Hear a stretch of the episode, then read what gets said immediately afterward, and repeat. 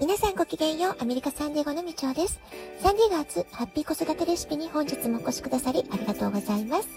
みんな違ってみんないい。ママが笑顔なら子供も笑顔。子育てで悩んでることの解決のヒントが聞けてほっとする。子育てがちょっと楽しく思えてきた。聞いてくださっているあなたが少しでもそんな気持ちになってくれたら嬉しいなと思いながら毎日配信をしております。2月の最後の週をいかがお過ごしでしょうか？私は元気いっぱい毎日楽しく過ごしています。先日、息子たちのアメフトの活動が再開できるようになったというお話をこのラジオトークでもさせていただきました。えー、そのお知らせを受け取った日、えー、私は息子がもっとね、お喜びするのかなと思ってたんですけれども、えー、陸上部とアメフト部の活動両方が練習も試合も重なるシーズン、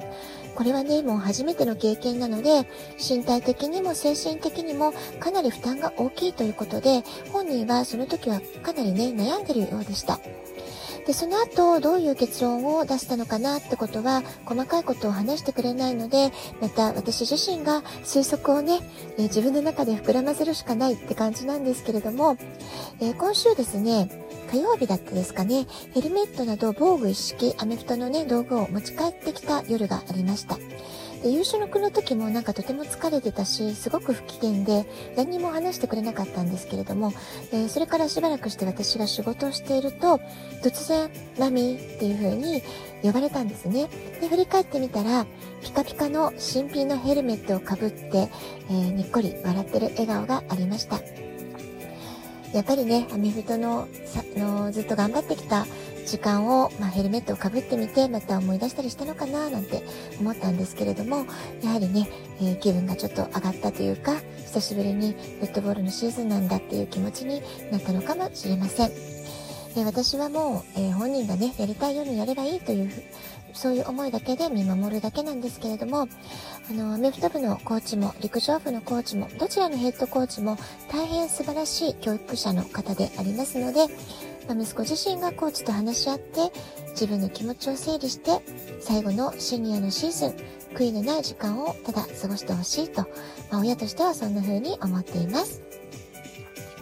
さて、先日2月11日に水亀座の新月のお話をしたんですけれども、あっという間にね、まもなく満月の日がやってきます。今月は27日の土曜日が乙女座の満月ということになっています。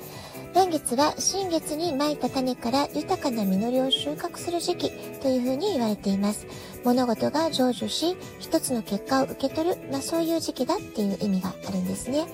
今、あなたが感じられる豊かさに意識を向けて感謝する日、それがね、満月の日ってことなんですね。で、私自身2月をね、ちょっと振り返ってみたんですけれども、たくさんの新しい出会いに恵まれた、まあ、とってもね、嬉しい月だったなって思います。これまで学んできたこと、努力してきたことに対する成果も目の前に現れてきました。満月は感謝の祈りとともに、また次なる目標設定を明確にしたいなっていうふうに思っています。で、満月にはですね、成就したこと、実りに感謝するっていうね、まあ、そういう意味合いも大きいんですけれども、そこで一旦リセットというか、物事を一度完了させて、えー、それからまた次に向かう。まあ、そういうね、切り替えのタイミングということでもあるんですよね。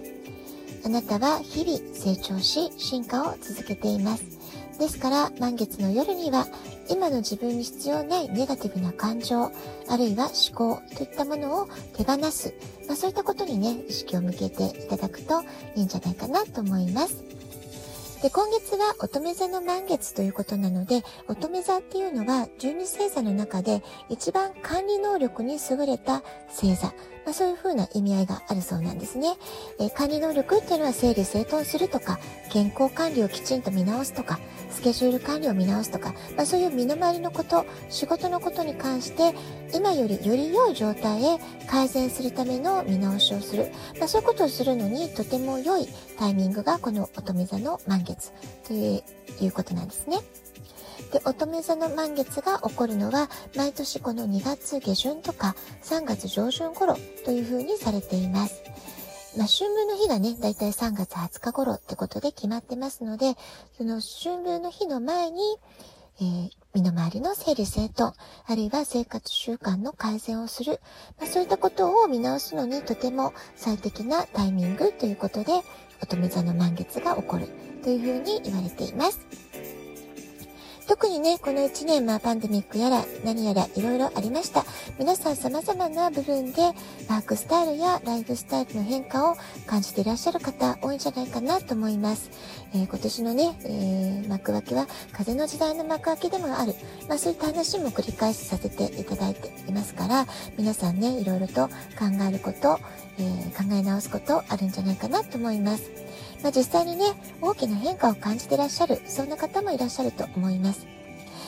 で、ただね、注意点もありまして、自分自身の価値観や習慣を急いでこの世の中の変化に合わせなくちゃいけないって部分もあったと思うんですけれども、その時に周りに振り回されることは、ちょっとね、いけないことになってしまうので、無理は禁物ってことなんですね。自分のペース、マイペースっていうことをもう一回取り戻す。まあそういったことを考えるのもいいタイミングじゃないかなと思います。何々しなくてはならないとか、何々すべき。まあ、そういうね、えー、義務、義務感に駆られたような、やらされ感があるような、まあ、そういう考え方はどんどん手放していきましょうってことなんですね。あなたが無理してる部分がないかどうか、あなた自身が本当にご自身でやりたいと思っていることに取り込めてるかどうか、まあ、そこがね、とっても大切なポイントなんじゃないかなと思います。